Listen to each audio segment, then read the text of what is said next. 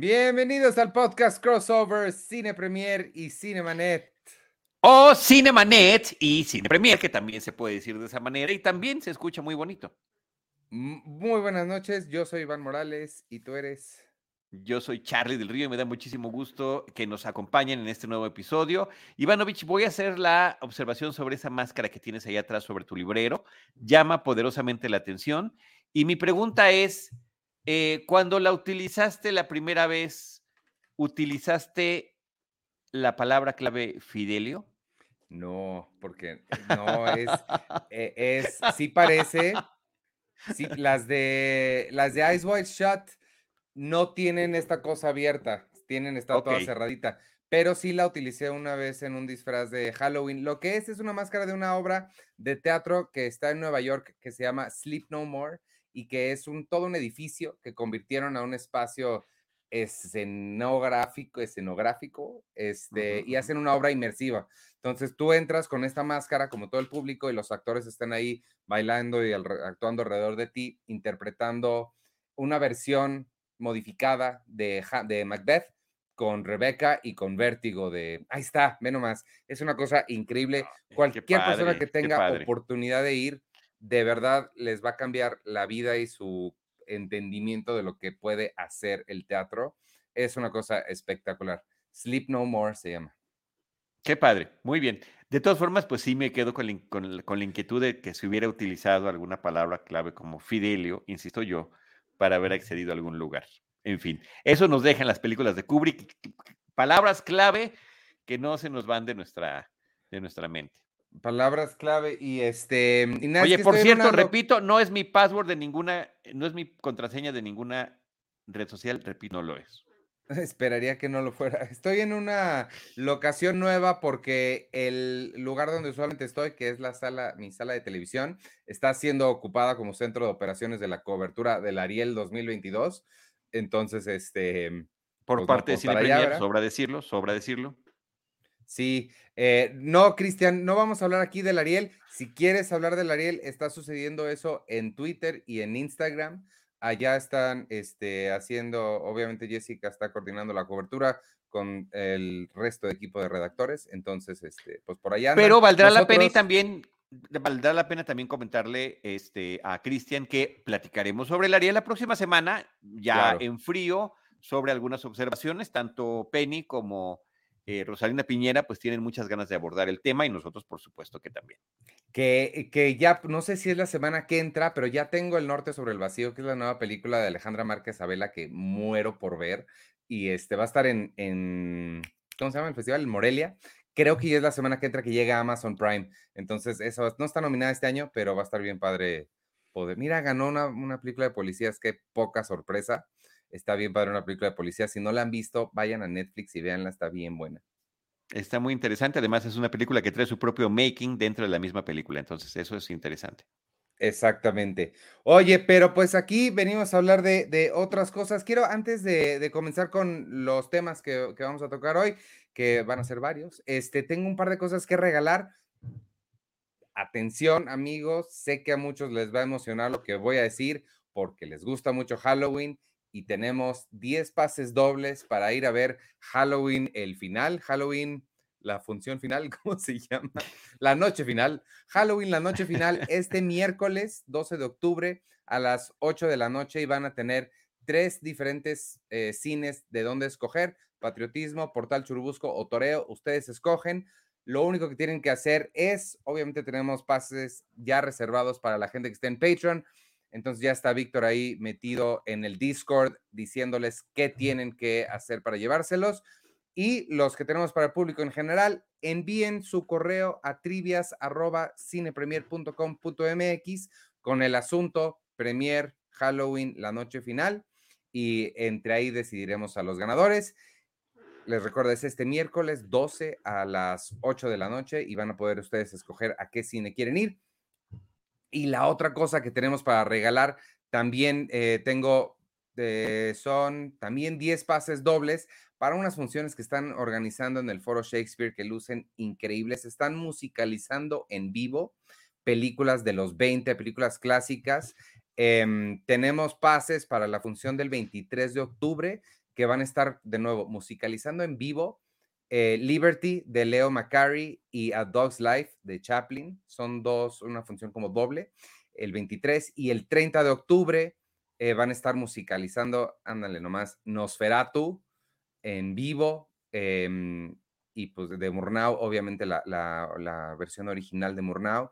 Entonces, si quieren boletos para ese, igual escriban a trivias arroba cinepremier.com.mx y en el asunto pónganme este, Cinema 20, que es como se llama el proyecto, y a qué función quieren ir. No se les olvide decirnos eso. Recuerden que son dos, la del 23 de octubre, que son Liberty y A Dog's Life, la de Chaplin, y el 30 de octubre, eh, Nosferatu de Murnau.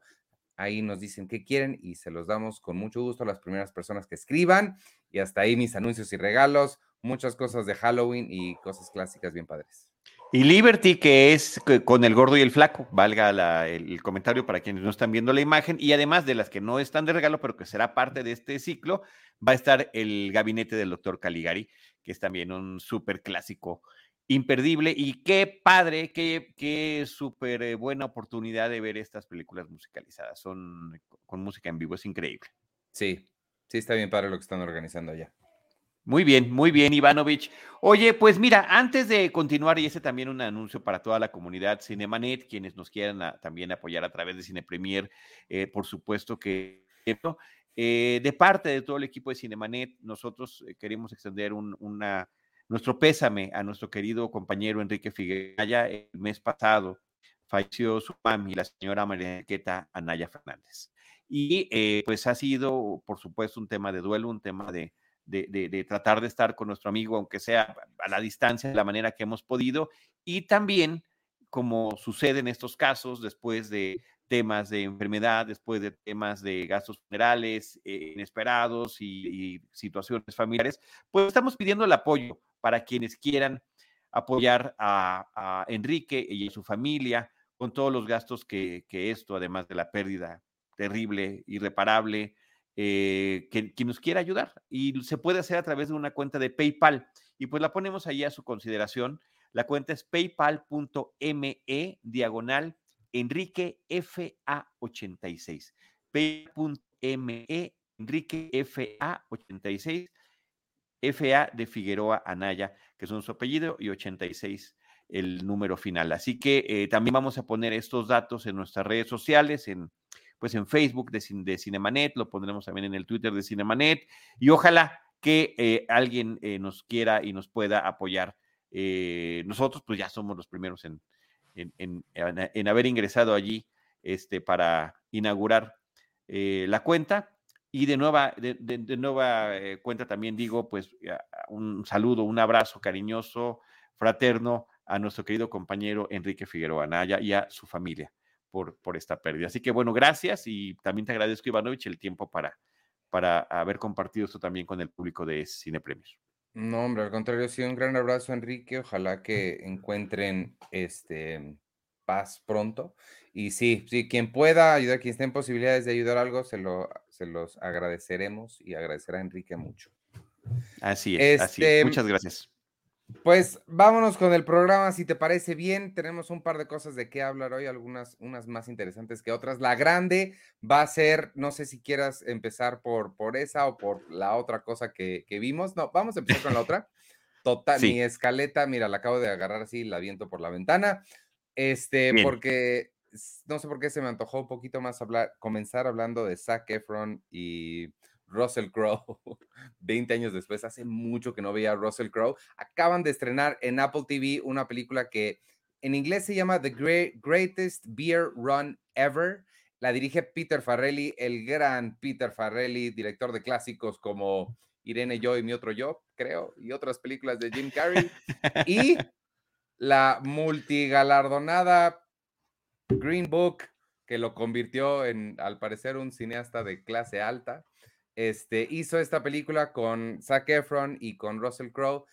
Se trata sobre un muchachito que durante la guerra de Vietnam decide que él em, quiere ir a, hacer una buena obra por sus amigos que fueron reclutados para ir a la guerra y llevarles cerveza desde Nueva York con la intención de darles un buen ánimo. Él cree mucho en la guerra, cree que lo que están haciendo está bien y pues obviamente sucede lo que todos nos imaginamos que va a suceder, se desencanta y se da cuenta que la guerra no es tan divertida como él se la imaginaba.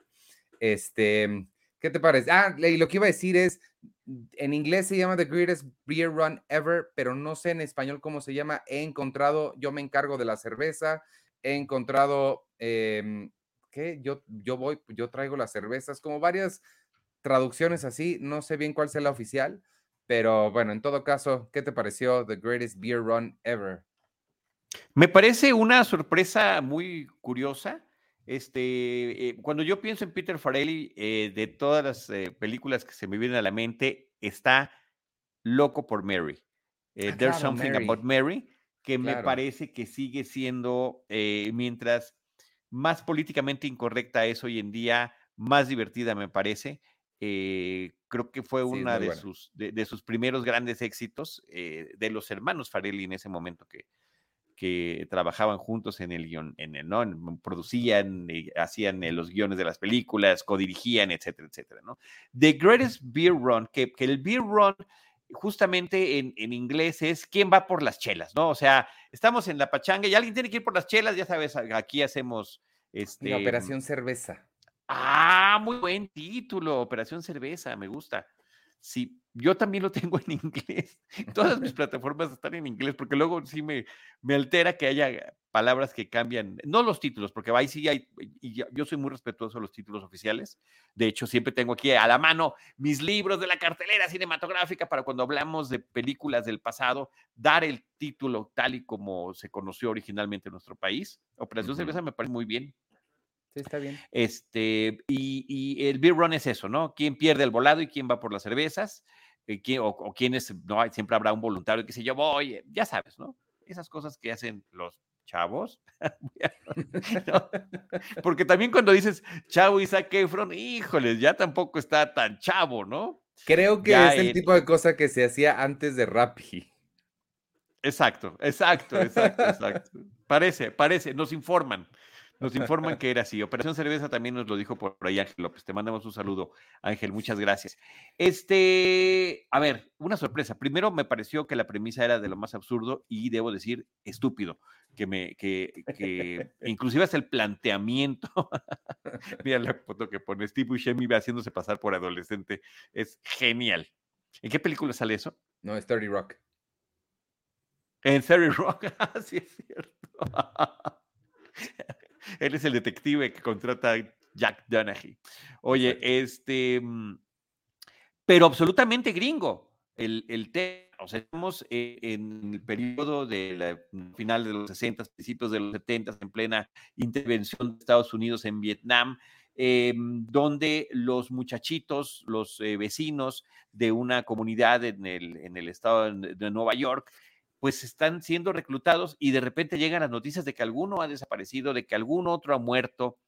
Y, em, y por una parte, pues empieza a haber este conflicto social de activistas que están a favor de la paz, prendiendo velas, eh, pidiendo que se acabe la guerra, y otra parte de la población dentro de la que se inscribe el personaje interpretado por Zac Efron, que dice, oye, no, si el presidente dice que, que debemos de estar por allá, nos tiene que salvar de qué, pues parece que es el comunismo, yo no sé qué es, pero quieren acabar con nuestra forma de vida. Y en una parranda, porque es lo que sucede con sus amigos que, que están todavía en, ahí en el barrio, en su comunidad, en la eh, cantina o en el bar local, que por cierto, diles ni más ni menos quién es el bartender, Sí, es eh, Bi- Bill Murray, que siempre es una agradabilísima sorpresa verlo. Sí, bre- breve su participación, casi, casi de cameo, pero este, y, y también casi irreconocible, debo decirte, Ivanovich. Sí, no, sí, sí, sí, total. Los, los años son, son rudos, es el viejito del, del bar. eh, y pues empiezan a ir, pues, ¿qué pueden hacer? Pues yo lo que debería hacer es llevarles cervezas para animarlos. Ah, sí, sí, mire, tú nunca haces lo que dices, Chiqui, por favor, déjate de payas. No, sí lo voy a hacer. Y justamente se convierte más que en una convicción, en un reto de porque nadie cree que pueda hacerlo. Y se literalmente se embarca, toma un, un- un- se, va de trabajador de un, de un barco para poder llevarse en una de sus mochilas, en una maleta, eh, llena de latas de cerveza locales para tratar de encontrar a sus amigos. Lo curioso de esta premisa absurda, es que sucedió, que es un hecho de la vida real y que está plasmado de forma de ficción aquí en la película. Y a mí me gusta mucho la transición que va viviendo el personaje y nosotros como espectadores del absurdo a la realidad y de la forma en la que empieza a percatarse de cuál es eh, lo que en realidad está sucediendo para allá y lo que significa que tantos jóvenes y tanta gente también en ese país estuvieran perdiendo la vida por una, de una forma absurda y ridícula, como es una intervención militar. Cosa que hubiera uno pensado ya a estas alturas, en el 2022 acabaron. No, no, no, están tristemente más vigentes que nunca.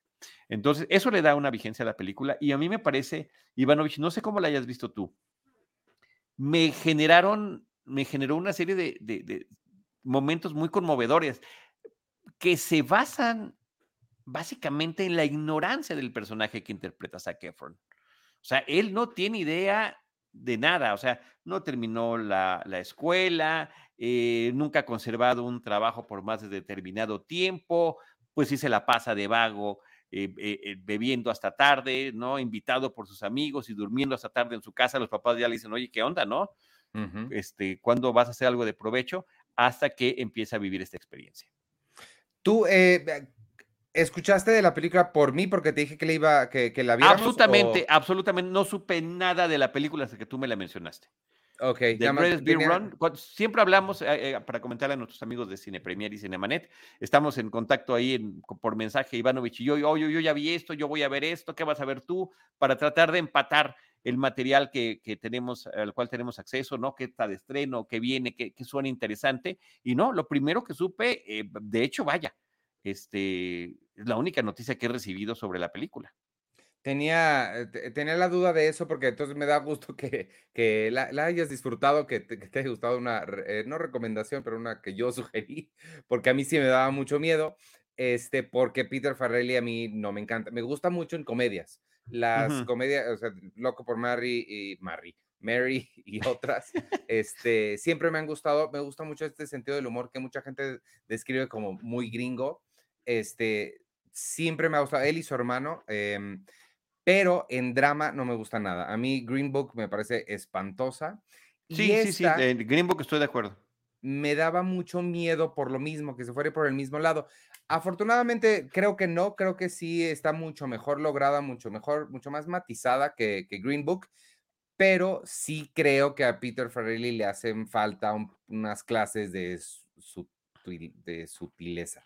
Creo que los mensajes que quiere dar todos estos momentos que, mencionas y que al principio en mi introducción también dije, sucede lo que esperas que suceda, creo que están súper anunciados y los remarca mucho, como que para que te quede bien claro que ya cambió de parecer y que te quede bien claro lo, lo inexplicable que era, que es la guerra en general, pero en específicamente la de Vietnam, que no tenía como razón de ser, ni razón de continuar ahí Estados Unidos, que te quede bien claro eso en caso de que los últimos 50 años de películas no te lo hayan dejado claro. Así Entonces, es, este, sí la siento muy, eh, muy poco sutil, muy como in your face, pero aún así la aguanté súper bien, o sea, no fue algo que me costara trabajo terminar. Creo que está muy disfrutable y creo que pues al final de cuentas funciona y Zac Efron creo que hace un muy buen trabajo. Sí, yo creo que, a ver, eh, eh, le, está sacando un jugo de algo que no, no pensamos que estuviera por ahí, un, un, personaje un tanto cuanto ridículo y que empieza a, tratar de darse de cuenta cómo son en realidad las cosas. Me gustó su personaje, ¿no? Además está caracterizado con un bigotote que justamente lo hace ver algo que pareciera difícil, menos atractivo, ¿no? Porque ya sabemos que este, él ha sido eh, ídolo desde su eh, temprana juventud hasta ahora. Está en la plataforma de Apple TV Plus, Berenice García, que nos está eh, escribiendo. Eh, también creo que lo puso Jaime en la imagen, pero no lo habíamos dicho efectivamente, así que creo que es un dato importante. Está en la plataforma de Apple TV Plus, Operación Cerveza, The Greatest Beer Run, y que sí termina siendo una sorpresa. También mencionabas a Russell Crowe, y me da mucha risa porque dije, ¿es Russell Crowe? ¿O es John Goodman? Ah, no, sí, es Russell Crowe. Qué horror. Qué feo, no. Em, es un reportero de la revista Look, que está allá apostado en, en, Vietnam y que termina conociendo a este personaje de Chiqui. Eh, mira, dice, dice Ángel López, la ignorancia del personaje sobre la guerra es todavía muy actual. Muchos gringos viven la mentira que les vende el sistema norteamericano acerca de sus guerras, sí, y de cualquier ¿no? sistema donde se están manipulando la información. No tenemos que ver muy lejos para, para encontrar casos similares. Y aquí justamente el, tema de la desinformación, del manejo de la noticia, de em, inventar historias para los periodistas o de eh, sostener que lo que los periodistas están reportando es mentira, ¿no? Porque además eh, parece muy básico, efectivamente es hasta muy didáctico Farelli en esta película con, todos estos temas, pero sí le dice es que lo que cuando se conoce a los periodistas recién llegado a Vietnam es que ustedes dan puras malas noticias, sí, perdón, es que es una guerra, sí, pero es, no es lo que necesitan nuestros muchachos ni nuestra gente, ¿no? Y le falta, le bastaron un par de días para darse cuenta cómo estaba la situación por allá y hasta encontrar situaciones extremas de violaciones brutales de derechos humanos y de los horrores propios de cualquier. De sin sentidos. Sí, totalmente sin sentido. Entonces, eh, lo que sí te debo de decir y compartirles es que creo que antes de que llegara la mitad de la película le tuve que poner pausa, fui al refrigerador y saqué la última cerveza de que estaba por allí, la huerfanita, porque dije, esto lo tengo que, lo, lo, tengo que ver con una cerveza, no podía yo que cada que llegaba con alguien y se las daba y que se las tomaran además tibias, ¿no? Eh, ni siquiera el tiempo, porque bueno, están en, eh, los personajes en un lugar cálido, entonces, este, tibias y, todas eh, sacudidas por el movimiento y demás. Pero bueno, veías de qué manera lo disfrutaban y lo que significaba para ellos recibir esta... Y, creo que también es interesante las distintas formas en las que reaccionaba cada uno. Creo que eso es interesante, que no es todo, ah, qué padre, ¿no? O sea, qué divertido, qué bueno que estás acá. No, creo que conforme va encontrando a sus vecinos de barrio, eh, cada reacción es distinta y creo que lo sorprende tanto al personaje como a nosotros. Creo que eso es bueno. Sí, sí, eso, eh, eh, eso está muy bien también y, va como aumentando porque pues, a los primeros que encuentras son los más fáciles y son los que más a salvo están. Entonces va aumentando también eso conforme avanza la película la otra cosa que quería mencionar es, digo, no es tanto, no es en específico de esta película, pero sí como que caigo mucho en cuenta siempre que veo películas de guerra como ya tenemos como una clasificación visual, tenemos un lenguaje audiovisual para cada una. Em, la Segunda Guerra Mundial siempre es retratada como de la misma forma o con los mismos eh, referentes visuales y Vietnam también tiene como sus eh, como sus momentos que esperas o, los visuales que esperas. Entonces, ¿Cuáles serían? A ver, ¿cuáles serían aquí? Pues estos helicópteros, por ejemplo, creo que estas imágenes desde el helicóptero y hacia los helicópteros sin puertas, como muy, eh, eso creo que es muy, eh, muy clásico de Vietnam. La otra es obviamente caminando por la selva, por la jungla, este, y la lluvia intensa que les tocaba a, cada rato. Digo, sé que son cosas pues naturales de Vietnam, que así llueve allá, pero sí se ha vuelto como parte de este no, lenguaje compartido. Y, el, y el otro es en prácticamente cualquier película de, de, que retrata algún periodo histórico, pero el tema de la música, no música de los de los de finales de los 60, principios de los 70 que son empleadas, creo que está bien que no utilicen ningún gran éxito de la época, eso le da un poquito de sutileza, habrá que decir eso. Y lo de los helicópteros, pues claro, ¿no? Apocalipsis, por supuesto, que es el super archi contra gran referente. Eh, otras películas donde vemos estos recorridos a pie por eh, Vietnam, pues sería eh, Pelotón, sin duda alguna. la propia película de Kubrick, un retrato mucho más sórdido sobre, ¿no? Es película dividida en dos partes sobre el, el entrenamiento y después la brutalidad de lo que significa una guerra llegando allá. Eh, al territorio asiático, etcétera, etcétera, etcétera. Forrest Gump, inclusive. Y lo que yo diría, este, dice Jaime Rosales, ve el UH-1, el famoso Huey, es el, es el, el, eh, el, modelo del helicóptero, ¿no? Este, Jaime, si estoy entendiendo bien, son los helicópteros Huey. Y em, así es, dice Jaime. Sí, gracias, gracias, James.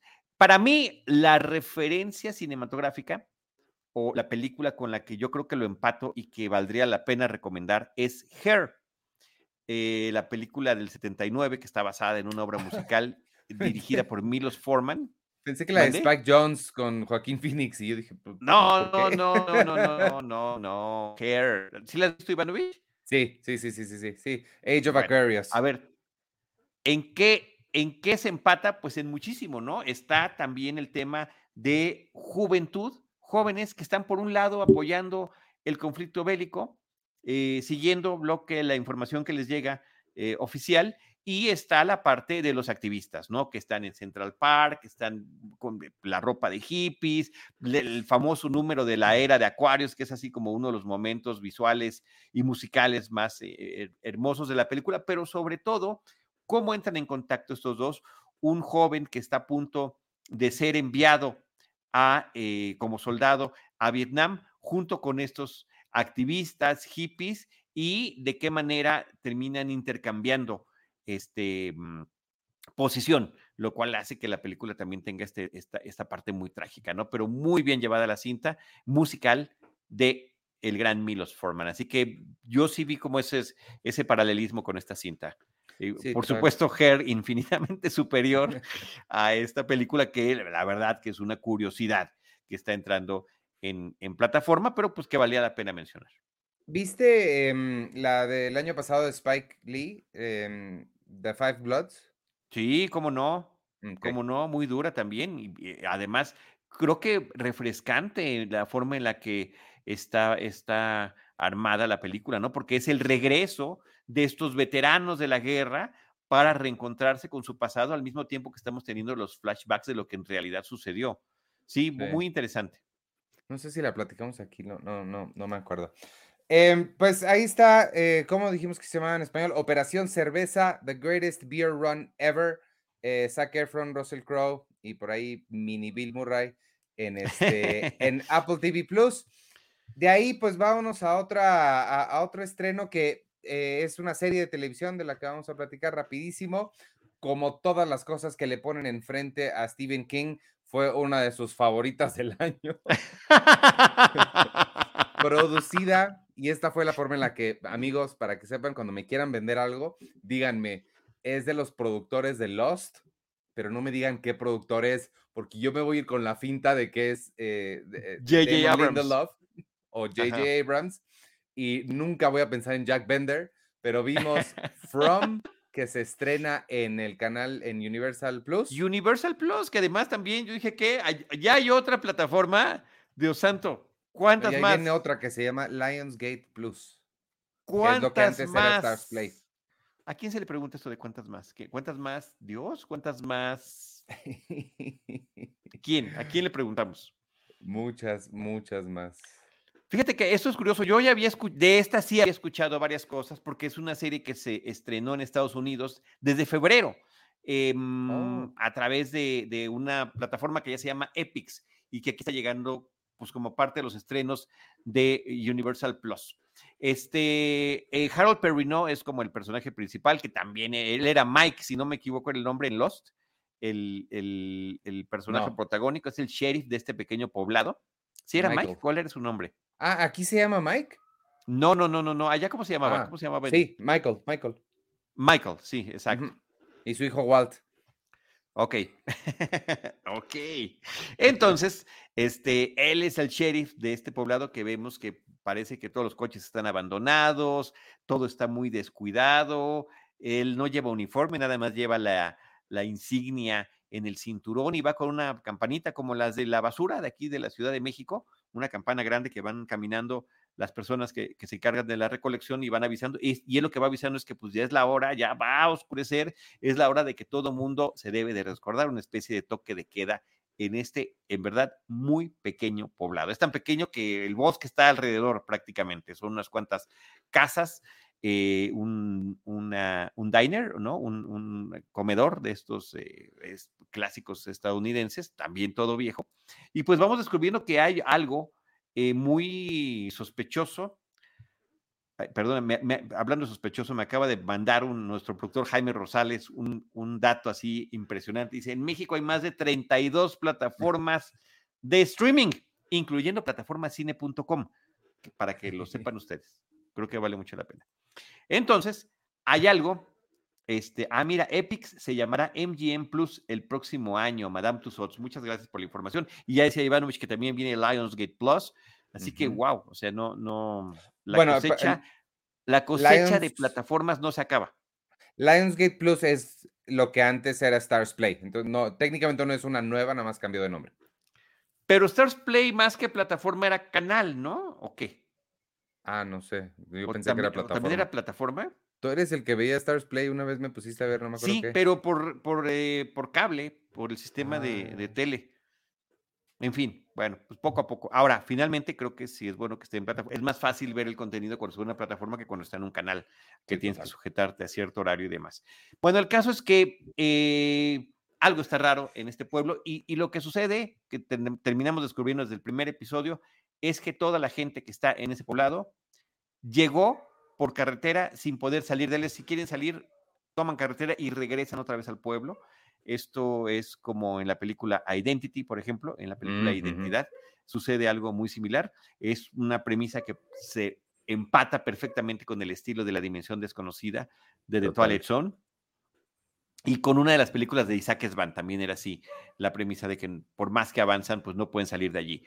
Pero además de que no pueden salir, hay una amenaza que es eh, sobrenatural, que no se explica y que Em, ataca y, mata a la gente durante la noche, si es que no están resguardadas en sus hogares, porque si alguien abre una puerta, una ventana, se pueden colar estas presencias. A mí la impresión que me dio Ivanovich es como una combinación entre Lost y The Walking Dead. Eh, no son zombies, no son, no estoy diciendo que lo sean, simplemente por el tipo de situación extrema en la que están viviendo los personajes. Eh, vi como cinco episodios, ¿eh? Sí nos oh. picamos aquí en casa con la serie y, me parece que está muy, muy efectiva en, su narrativa y sí como que cada que acaba un episodio, pues sí quieres ver qué es lo que va a suceder. Y además de que vemos este contexto con el personaje de Perry Not, lo que eh, da el ganchito es la nueva familia que involuntariamente llega a este lugar. Yo nada más vi un episodio, este, me gustó bastante, sí me quedé como con ganas de ver, de ver más, entonces sí está, sí está interesante. Em, me preocupa, digo, este es un tema aparte, ahorita llego a eso. Este, mm, eh, lo que no vi, no, le vi la verdad conexión con Lost, eh, por eso decía el comentario de que el productor es Jack Bender, que Jack Bender es muy bueno y hace cosas padres, pero, pero el de Lost era JJ y Damon Lindelof y este... entonces, no, yo no le vi con Lost, pero sí me sonó muchísimo la dimensión desconocida. O sea, sí sentí totalmente que estaba viendo un episodio de la dimensión desconocida vuelto serie, lo cual suena increíble. Este, y, y, no sé si es por la conexión, como el Inception que hiciste con mencionar a Stephen King, pero también me suena mucho a una historia de Stephen King. Entonces, yo más como, lo veo más como eh, la dimensión desconocida con Stephen King y creo que, creo que funciona bastante bien. Sí, me, sí, sí te quedan ganas de, de continuarlo viendo, pero llego a mi segundo punto y es que me preocupa, como amante del cine y la televisión, me preocupa la cantidad de contenido de calidad que hay. O sea, es, es insostenible. No, no, no hay forma. No, no hay manera, de verdad. Y por eso de repente estamos em, tratando de coordinarnos para ver tratar, intentar, en este caso del, crossover entre Cinemanet y Cine Premier, de ver más o menos lo mismo para estar, estar al día. Eh, y, además poder dar eh, comentarios distintos, ¿no? Porque lo percibimos distinto. Yo debo de sostener, amigas y amigos, a pesar de lo que dice Ivanovich, que por supuesto que parece también premisa del ostro. Son un grupo de gente que viene de distintos lugares, distintos antecedentes y que terminan conviviendo en una involuntariamente en una misma comunidad de la cual no pueden escapar, pues es Lost, ¿no? Sin duda alguna. Lost más monstruos. Tú viste más, más, episodios, yo nada más vi uno. Tal vez hay más lostidad más adelante. Exacto. Bueno, pero eh, al menos en la premisa así está planteado. Así que ahí está esta propuesta de esta serie que se llama From y pues es la primera vez que estamos mencionando aquí en nuestro programa, nuestro podcast, la plataforma de Universal Plus. Este, mm, pues vámonos si te parece ahora a otro plus, pero este Disney, ahora sí, lleguemos con la introducción de Gael al, no sé si es al NCU o nada más a Marvel, pero qué gusto me da. Veo Andor y nada más sonrío de oreja a oreja por ver a Diego ahí y veo esto y sonrío de oreja, oreja a oreja nada más por ver a Gael ahí. Me encanta lo lejos que han llegado. Este, y pues si Gael interpreta al hombre lobo que está atorado este, en un concurso para cazar monstruos. Hay una sorpresa y al final no sé si eso lo vamos a decir o no, pero pues es como sus intenciones verdaderas, pero sabemos que él es un hombre lobo, las podemos adivinar. Eh, sí, sí, el título además es, mm, el, el, propio título es una suerte de spoiler, ¿no? Sobre todo porque cuando nos presenta son los cazadores de monstruos, pero ya vimos en el tráiler y ya vimos en el póster y ya vimos en el nombre del, del, de la película, porque es un mediometraje, es una película que dura menos de una hora, cincuenta y tantos minutos de duración, pues que él es el hombre lobo. ¿Qué te, qué te pareció? Pues mira, me pareció una curiosidad interesante. A ver, nada más hago el, apartado de Andor. Hay que platicarla bien ya que acabe. A mí me está encantando. Cañón. Estoy muy, muy em, emocionado con lo que, con esta nueva perspectiva del universo de Star Wars, con la seriedad con la que se está tratando el tema e inclusive con la forma narrativa, porque son 12 episodios, si no me equivoco, de esta primera temporada. Serán 12 de la segunda y solamente van a ser dos, pero cada tres episodios si los juntas es como si fueran una película. O sea, están, son los diferentes, sí, son los diferentes eh, actos del, que ah. normalmente están en un guion narrativo. Entonces, sí, no tiene el tipo de cliffhanger que tiene From o que tendría en otras series, pero sí te deja con este apetito de llegar efectivamente a ese gran momento. Al menos así han sido, así fueron los primeros tres episodios y así, ahorita van en el cinco y lo que nos plantearon en el uno y en el dos es un gran desenlace con escenas de acción eh, donde cada vez más eh, vamos incursionando en el universo conocido de Star Wars, porque estamos viendo como otra parte mucho más sórdida, mucho más seria, de, eh, de, lo que hace el imperio y además inclusive de cómo funciona hasta burocráticamente, lo cual me parece, total. me parece muy divertido. En fin, ese pequeño paréntesis, insisto, la platicaremos bien ya que haya terminado, ya que hayamos visto los 12 para dar una opinión, pues ya contundente si sí estuvo bien o no, si es lo que prometía o no, pero... Em, pero este Werewolf by Night o, o el hombre lobo de noche, eh, eh, me parece eso, una curiosidad. Eh, lo más bonito, creo, de todo, lo más, eh, lo que más apela a la nostalgia es el uso del blanco y negro, el uso de una estética que corresponde a los 30 y 40 en el cine hollywoodense, muy en particular de las películas de Universal. Em, y creo que hasta el tipo de actuaciones así está planteado. Y qué padre además, por cierto, Michael Giacchino, el, gran músico, porque a mí me parece uno de los grandes compositores contemporáneos de música, entre otras cositas, ha hecho varias de Pixar, pero a mí el soundtrack de Los Increíbles me parece increíble y fantástico. Eh, y bondiano también, como de James Bond, o sea, es una super alusión a la música de películas. Oye, él debería hacer la música de James Bond. él debería, por supuesto. No sé por qué no ha sucedido eso. Entonces, este, él dirige, él dirige este, esta película.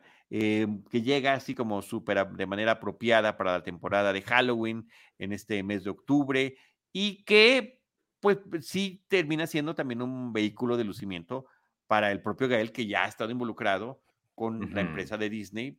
Recordemos su, su, papel pues tan importante en esta película de Coco que a mí me gusta muchísimo de Pixar, donde además da la voz en español y en inglés al, al, a uno de los personajes principales y ahora tiene este protagónico. Pero ahí lo dejo a nivel de, ah, qué curiosidad, qué, ¿no? Está cute, o sea, a pesar de que es de terror, básicamente no me pareció que fuera de terror, aunque sí pasan cosas extremas, pero nunca sentí el, la cosa del terror, al contrario, creo que termina siendo también, y creo que es parte del juego de la, de la película, em, ironía, broma, homenaje y curiosa que puede ser voluntaria o involuntaria. Eh, por cierto, es una de las escenas más divertidas de la película. Esta que estamos viendo, no, no, mencionaremos qué es lo que pasa, pero es muy divertida. Y porque además es autorreferencial al propio Disney como empresa. Este, no sé si voluntario o involuntariamente, un personaje secundario termina siendo el más interesante de todos cuando la película ha concluido. El más, el más curioso, el más sorpresivo y el más entrañable. O sea, acaba la película y en el que te quedas pensando no fue ni en el hombre lobo, ni en los cazadores, ni en la dueña de la casa, ni mucho menos. Entonces, bueno, eso me pareció. Ah, caray, no, ya no sé de quién hablas entonces. Yo pensé que estabas hablando de, de, Ah, de ah, esta oh, ah, muchacha ah, que estamos eh, viendo. No, claro que no. No, no, No, no, pues de ninguna manera. no sé, luego me dirás de quién, porque. Luego te digo, Ok. para no Este, spoilers si alguien no la ha visto. Pues yo siento que, que, que me gustó más a mí que a ti porque yo me la pasé súper bien, me, me divertí mucho. Yo no esperaba miedo, así, terror tal cual. A mí no me gustan esas películas, entonces no esperaba, no quería que fuera eso y no me lo esperaba y no lo fue. Eh, me divertí mucho. Lo único que sí me hubiera gustado, eh, y, y me gusta mucho la idea de que estén haciendo estos películas, productos, contenidos unitarios. Creo que eso le hace mucha falta a to- tanto a Marvel como a DC hacer cosas como Joker, unitarias que no tengan que ser parte de todo un universo, que no tengan que conectarse con nada, hacer una cosa chistosa, divertida y ya irse a su casa. Nada más que me hubiera encantado que esta se la dieran a Guillermo del Toro. Creo que en manos de Guillermo del Toro hubiera sido algo Hubiera sido otra cosa, verdaderamente especial otra cosa completamente distinta. y era perfecta para que, para que se le dieran. Yo m- no me, no me puedo imaginar que no se la hayan ofrecido, pero estoy yo poniéndome mi gorrita de ejecutivo de estudio y supongo que él estaba ocupado con Pinocho, Sí, claro. pero, pero sí hubiera Con, estado además, increíble que le además, con el otro Pinocho. Entonces, yo creo que pues no había manera de dárselo si estaba trabajando en un proyecto que finalmente en términos de historia y, y Ah, de, y claro, de estreno com- termina siendo una competencia directa. Mira, claro. Víctor Recinos nos recuerda que Giacchino, Michael Giacchino también compuso la música de Rock One. Y Ah, Berenice García dice, yo creí que era una serie.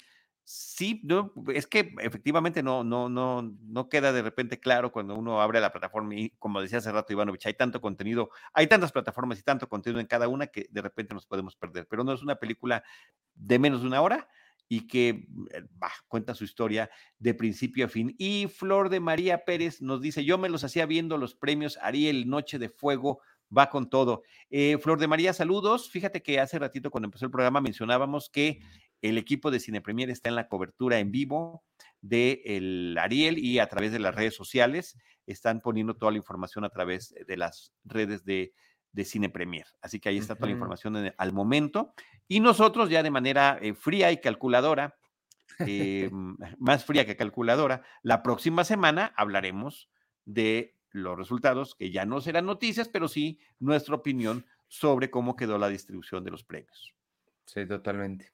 La, la otra duda con la que me quedé es si está conectada con, con el MCU, porque viene Blade, este, ya se están como metiendo a estos temas también, entonces no sé si por ahí hay algún tipo de conexión, no tengo idea, no la necesita ni la quiero, y sí espero que sigan haciendo más contenidos así unitarios, digo, que funcionen por sí mismos. Eso, eso Sí, sí, parece que está basada también en una, en una, Sí, en un cómic, entonces, eh, pues ahí está la conexión y ahí, y ahí podría estar también la posibilidad de que se expandiera y que no fuera, no quedara como tú lo estás mencionando, de forma unitaria. Oye, también ha habido aquí algunos comentarios. Ángel empezó a, a traer a colación el tema de Un viaje al infinito. Flor de María también dice Un viaje al infinito es un documental hermoso y trascendente. Y Ángel dice, así es, las gráficas son muy, muy hermosas y explican muy bien. Así que bueno, gracias también por, por eh, Ah, traer siempre nuestra atención a otros contenidos. De hace rato te había preguntado, Ángel, si ya lo habías visto, porque tú, y te lo, la pregunta iba dirigida a ti, Ivanovich, porque eres el, el que más documentales ve de todo este equipo. Sí, pues lo voy a, lo voy a buscar, no, no, no lo conocía, lo, lo buscaré. Este, y pues hasta ahí, si quieres, El Hombre Lobo por la noche, pero ya que estamos en terror, te cedo la palabra porque a mí jamás me iba a dar tiempo de ver una película que me avisaste hace dos horas que viera. Este, Hace como en, 48, ¿eh? Hace como 48 horas. en español le pusieron muerte, muerte, muerte. Esa es la única cosa que la, es la cosa uno que sé. La dos es que sale Pete Davidson. Y fin de las cosas que sale sé. Pete Davidson. Sale Pete Davidson. El, el comediante Pete Davidson de Saturday Night Live, conocido por Saturday Night Live. Yo creo que además que para muchos, eh, quienes transitan por ese grupo eh, televisivo de comedia en vivo, pues creo que ese antecedente siempre los acompañará. Eh, si es que dejaron alguna huella por ahí, sin duda alguna. Bodies, bodies, bodies, o cuerpos, cuerpos, cuerpos, sería la traducción literal, esta historia, que a mí eh, viví de forma distinta. Esta es una película que está de estreno en cartelera, está en los cines, se estrenó el pasado fin de semana, y les debo decir que es una muy agradable sorpresa. En, en, la cartelera. Es una película que en principio parece que nos está llevando a los lugares comunes. Eh, de estas premisas muy a la Agatha Christie. Un grupo de personajes reunidos en un solo espacio, de repente empiezan a haber muertes y eh, lo que tiene que eh, tratar de dilucidarse es quién es el asesino, o como decía el juego de mesa en español, quién es el culpable. Em, y, se va acelerando eh, la, la, muerte de un personaje tras otro, sin que de manera muy clara, y eso me gustó muchísimo de la película, tuviéramos em, idea de, de, quién es el que está perpetrando los hechos. Eso creo que a través del guion, que te habla de un personaje que no está y que te habla de los antecedentes de em, amistad o enemistad entre algunos de ellos, te va dando pistas interesantes que pueden no llevar a la, a la, a la revelación. Muy buena revelación, o sea, sí debo decir que la película tiene un desenlace muy interesante, muy divertido, porque es una suerte de comedia negra. Eh, de repente los personajes son tan absurdos que, mm, que están en este jugueteo entre la película de suspenso y la película de comedia negra, el, el, desenlace nos hace ver que definitivamente estamos del lado de este tipo de comedia oscura, pero me parece eh, muy ocurrente y termina siendo muy propositivo. Entonces ahí está esta, esta gran oferta que también se suma perfectamente bien a las películas de temporada, de temporada de Halloween, previa al Halloween, película de, de, horror y de suspenso, donde además de, mm, además de Pete Davidson que estabas mencionando, de las personas conocidas de la, de la película, está Lee Pace, que este, eh, yo lo vi de repente como irreconocible. ¿Cómo se llama la serie donde salía Lee Pace, este, Ivanovich? Ah, la, Pushing Daisies. Pushing Daisies. Pushing Daisies, que además de esa serie fantástica que tuvo solamente, muy lamentablemente, solamente dos temporadas hace muchísimos años, pues de repente empezó a aparecer con personajes muy oscuros en el, en el universo de Marvel. Entonces, em, eh, es un grato, una grata forma de verlo de vuelta a la pantalla en forma de humano. La, la, otra que sale en esta película es María Bakalova, a quien conocimos como la hija de Borat el año pasado en Borat. ah, es ella. Ah, muy bien. Muy bien. ¿Fue el año pasado, Borat? Ah, pues sí, no, año pasado o antepasado. Según yo fue el año pasado. A mí me suena que fue hace como, como 10 pero. No, la segunda. O sea, Borat 2, claro, Borat 2. No, yo sé que te hablas de la segunda de Borat. Sí. No, obviamente. No, pero hasta esa me parece que ya pasó muchísimo tiempo. No, porque la filmó en pandemia, entonces sí. 2020, dice Jaime Rosales. Fíjate. Ah, es que este tiempo de, ah. de, pandemia. Oye, que ya nos están diciendo que casi casi está acabando la pandemia, ¿no? Ah, sí, ya, ya, ya, ya, olvídense. Híjole. Según dicen, según dicen. Bueno, entonces, este, no quiero decir más porque la recomiendo mucho, muy divertida, no es ninguna obra maestra, pero es una película muy entretenida eh, y que creo que deja un súper grato sabor de boca al final. Y, y abre, eh, como él nos escribió para Cine Premier Antonio Camarillo, un texto bien padre que más que de la película, habla del género o del regreso del género slasher. Entonces funciona como muy buen puente para este fin de semana que llega Halloween entonces pueden ir a ver esta y luego eh, se quedan para ver Halloween la noche final y pues ya el regreso al slasher. Claro, y otro detalle que me parece que es interesante, mm, interesante, a mí me lo parece, este, la dirección y el guion están a cargo de mujeres y la mayor parte del reparto es femenino. Mm. Entonces, em, todo esto pues, terminan siendo variaciones sobre lo que estaba comentando Antonio Camarillo, justamente. Sí. Ah, bueno, y aquí también nos, da otro dato, este, Jaime. Rachel Zenot es la de Shiva Baby, una película que también tuvo mucho, se habló mucho de ella, creo que el año pasado. La actriz. ¿Y la película? No, pero este, Rachel, Rachel Zenot es la actriz. Sí, sí, Rachel Zegler es la actriz que aparece también en esta película como Ya. un personaje que se llama Alice. Entonces, eh, va- sí, van con todo, ¿eh? De verdad, así, eh, para de, de distracción, me parece que funciona súper bien. ¿Cómo están los jump scares? Eso es lo que no me gusta. Eh, no es de jumpscares la película. ¿No? ¿no? Ah, bueno, entonces sí la puedo ver. Sí, no, no, ese no es el punto. Entonces sí, este, te, este, te- te- sí la vendiste bien, sobre todo habiéndome dicho que no hay jump scares, porque eso sí, yo no le entro mano. Seguramente hay uno que va por allí, pero menor, o sea, no es el punto, no con Smile, que sí lo es. Ok, no, también, menos voy a ver Smile. No, bye. Este, muy bien, Que amigos, pues recomendé la semana pasada. eso, eh, ¿ti- ¿tienes algo más? Ya no, ¿verdad? No, Según ya yo, estamos, era- ya, era ya. ¿verdad? Ya. Sí, era todo lo que según yo tenía. Eh, les recuerdo, amigos, hoy hablamos de eh, Operación Cerveza, la serie From. eh, Operación Cerveza está en Apple TV, Que está en Universal Plus, Hombre Lobo por la Noche, que está en Disney Plus, y Bodies, Bodies, Bodies, Muerte, Muerte, Muerte, que está en cines. Mientras tanto, les recuerdo que esta semana llega a los cines Halloween, la noche final, el regreso de Gulliver, La Mujer Rey, que he escuchado muy buenas cosas sobre ella. eh, Fuerza Bruta, El Misterio de la Nana y Travesías. En Netflix, una cosa que se llama La Maldición de Bridge Hollow. La serie de Luis Gerardo Méndez que se llama Velasco Arán. Tengo muchas ganas de verla, se ve bien padre. Eh, y la nueva temporada de Playlist. En Star Plus llega una serie que he escuchado mucho de ella, pero no sé nada, que se llama El Oso. Llega la temporada completa. Y el 14, que es el jueves, se estrena Rosalina, que eh, a mí se me tocó un montón porque es Romeo y Julieta, pero desde la visión de Rosaline, la que deja Romeo por irse a romancear con Julieta, eh, y protagonizada por Caitlin Deaver, que a mí me gusta mucho ella.